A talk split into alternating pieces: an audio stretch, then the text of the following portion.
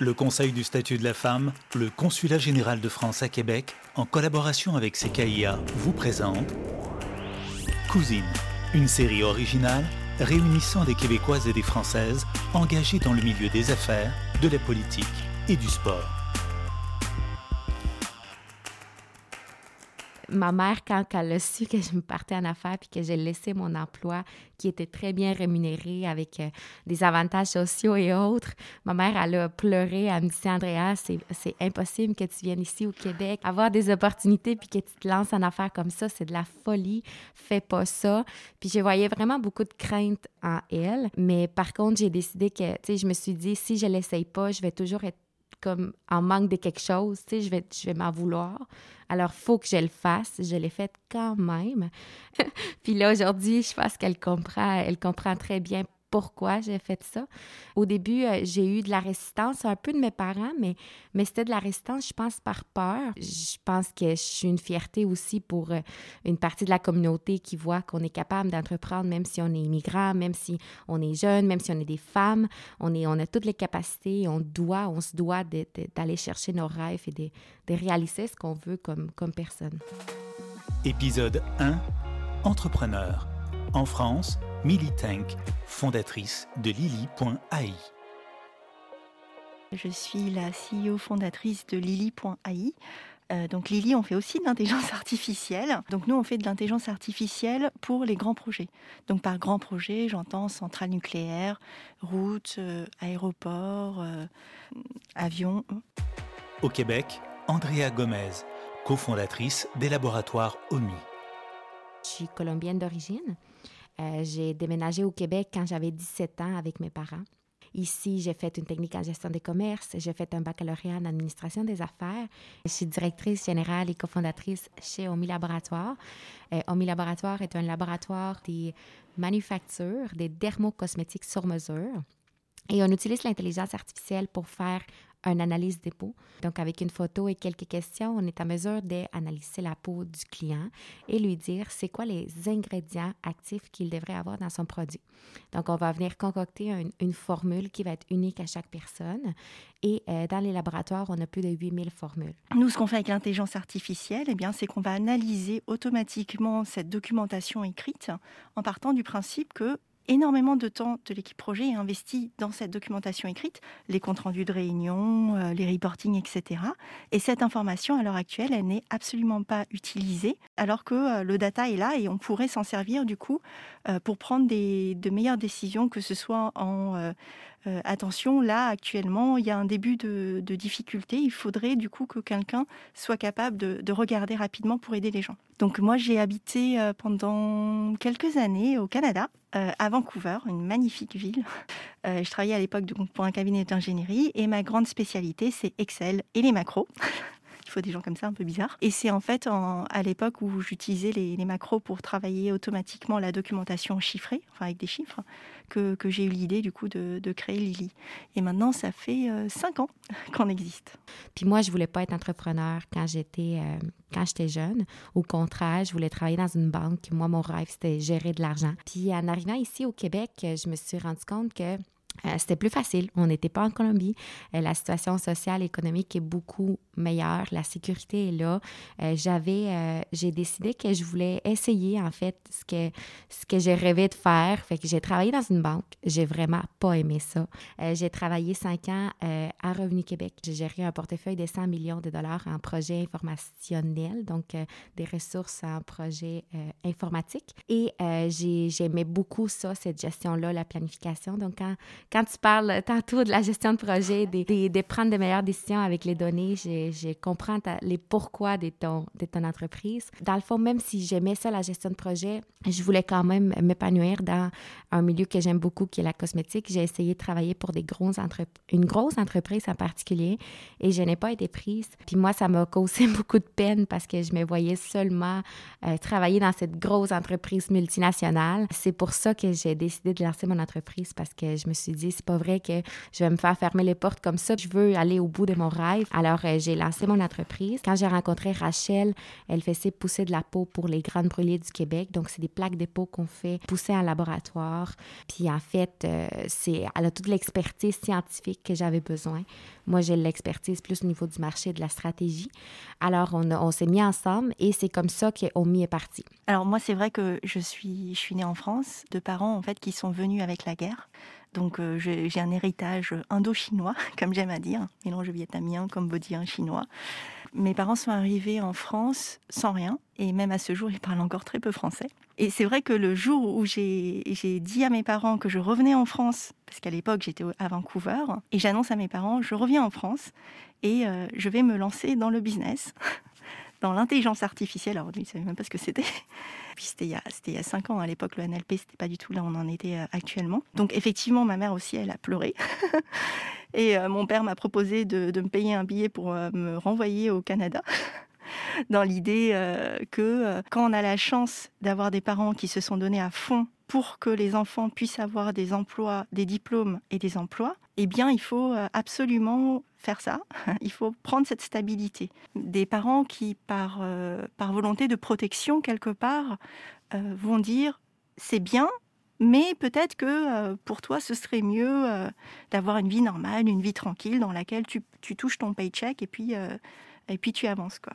Mais jamais de ma vie, j'aurais pensé que la boîte que, que je lancerais serait dans l'intelligence artificielle. Donc c'est vrai que c'est des choix qui, qui sont pris à un moment sur le parcours où euh, on a la chance de rencontrer les bonnes personnes, des bonnes personnes qui nous donnent le, courage d'y aller. La première personne à qui je pense qui m'a donné ce, courage, c'est Michel, donc mon, vice-président euh, de, l'époque où, je travaillais dans un cabinet d'ingénierie. Et il est québécois d'ailleurs. J'avais présenté un concours de pitching parce que, et je suis arrivée en finale. Donc j'ai pitché euh, sur, euh, dans un auditorium, etc. à Vancouver.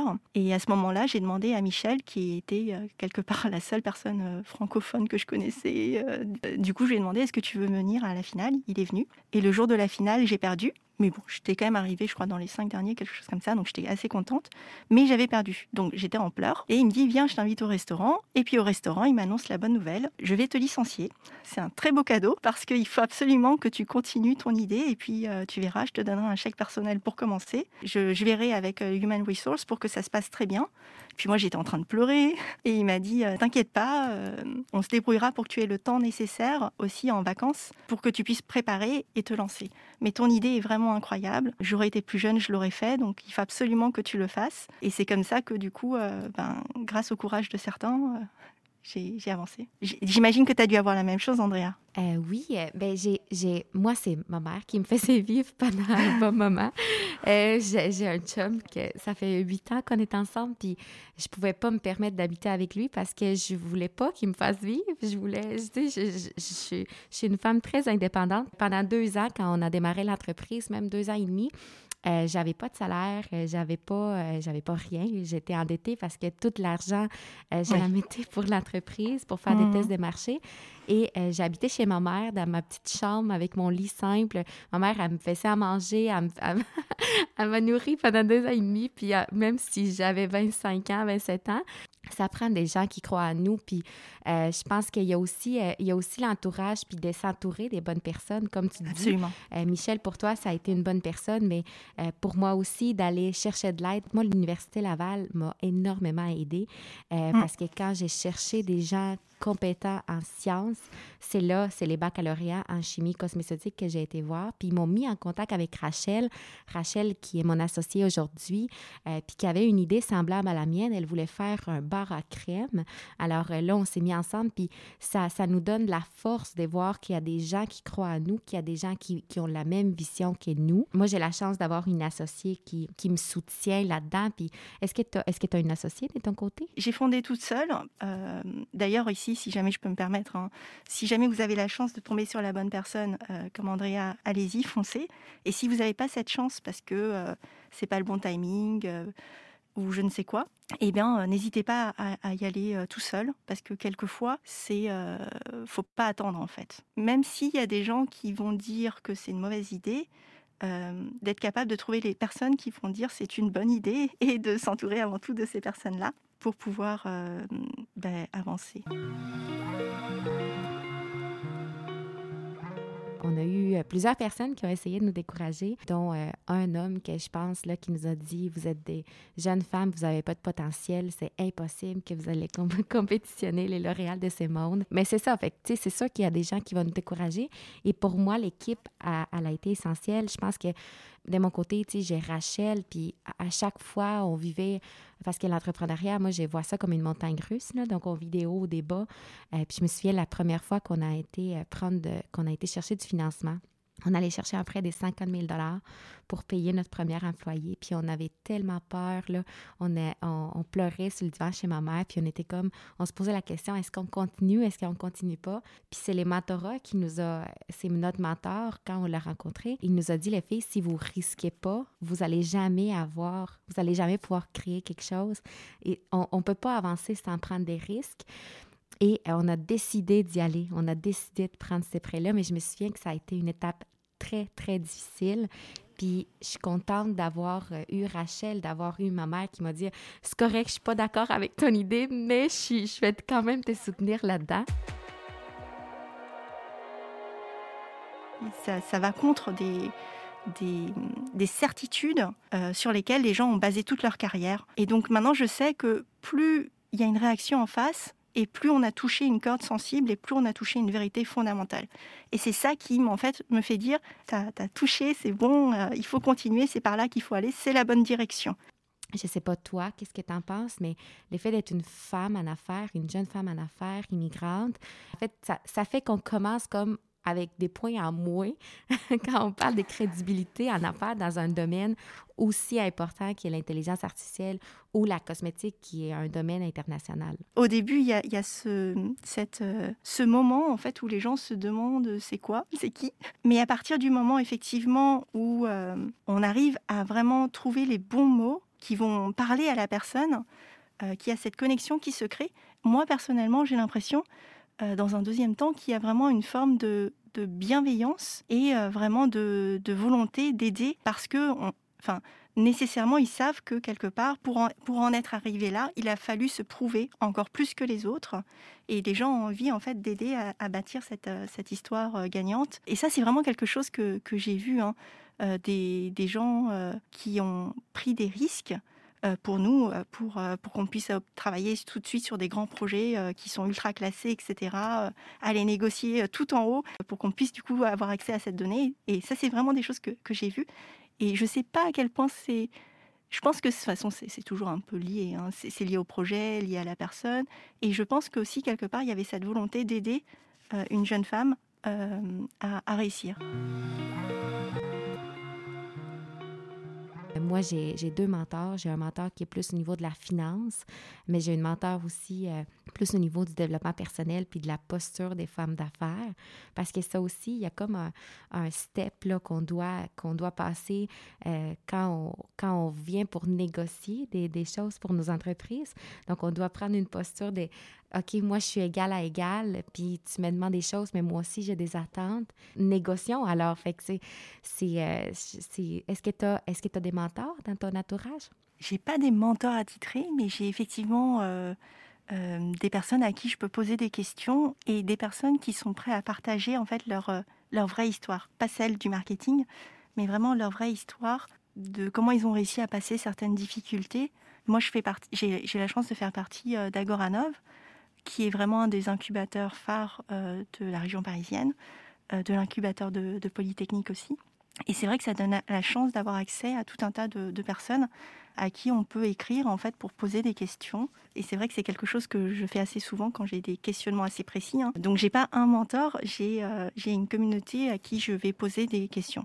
Puis je suis curieuse, est-ce que Comment tu as trouvé ça? Euh, parce que tu as habité aussi au Canada et en France, les incitatifs pour entreprendre, parce que moi, j'ai seulement la perception d'ici au Québec, au Canada, et je sais toutes les aides incroyables que le gouvernement met à notre disposition pour qu'on entreprenne, pour que les femmes, on aille des fonds particuliers pour du mentorat. Au Québec, on est choyé d'avoir tous les soutiens gouvernementaux, puis cette bienveillance de la société pour que nous, les femmes et aussi les hommes, on puisse entreprendre.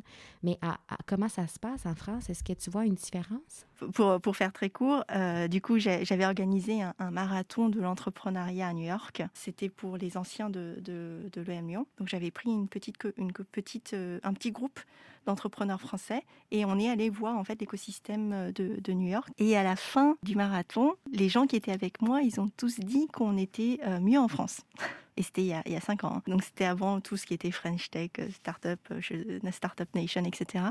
Et c'était assez drôle parce que ben moi, je m'y attendais absolument pas. À la base, j'étais pas, j'étais pas nécessairement partie pour monter Lily en France. Du coup, j'ai eu la chance de pouvoir tomber sur, sur le Startup Weekend de, de Polytechnique, sur un événement pour l'Open Innovation à Bercy.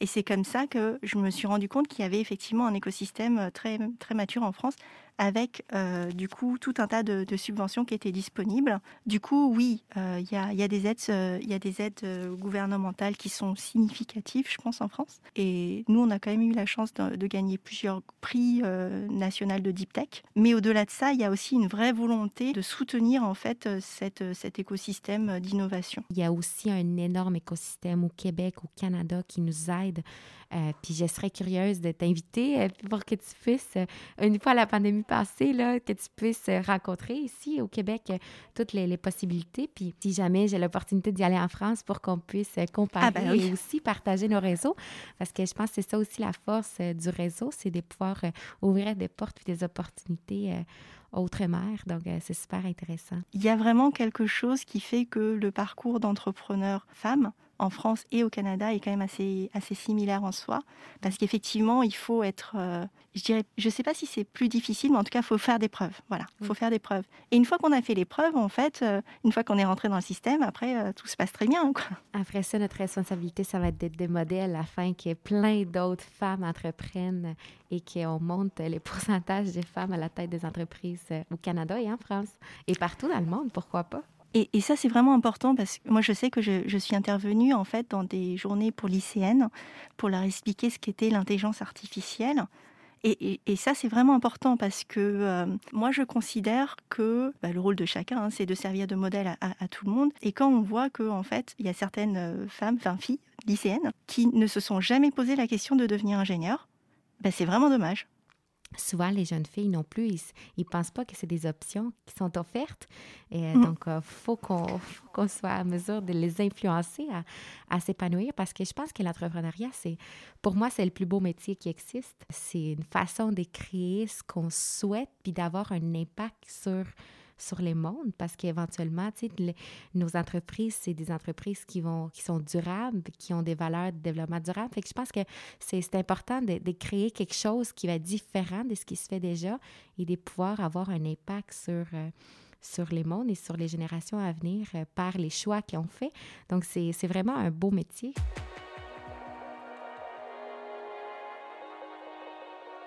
Avoir le droit de se demander comment est-ce qu'on souhaite euh, du coup avancer par la suite, créer ce, management? Ça, pour moi, c'est vraiment euh, le plus beau dans, l'entrepreneuriat, faire en sorte que euh, ben, on puisse décider de comment est-ce qu'on s'organise pour arriver à notre but de manière conjointe. merci beaucoup, Milly. vraiment contente de t'avoir rencontré, de, de voir que même si on est dans des pays différents, on, on, vit quand même les mêmes difficultés. Je suis vraiment contente, puis j'espère te voir en France la prochaine fois que je viens. Merci beaucoup pour, euh, pour cet échange et bravo à toi. Cousine, invité Andrea Gomez, Tank.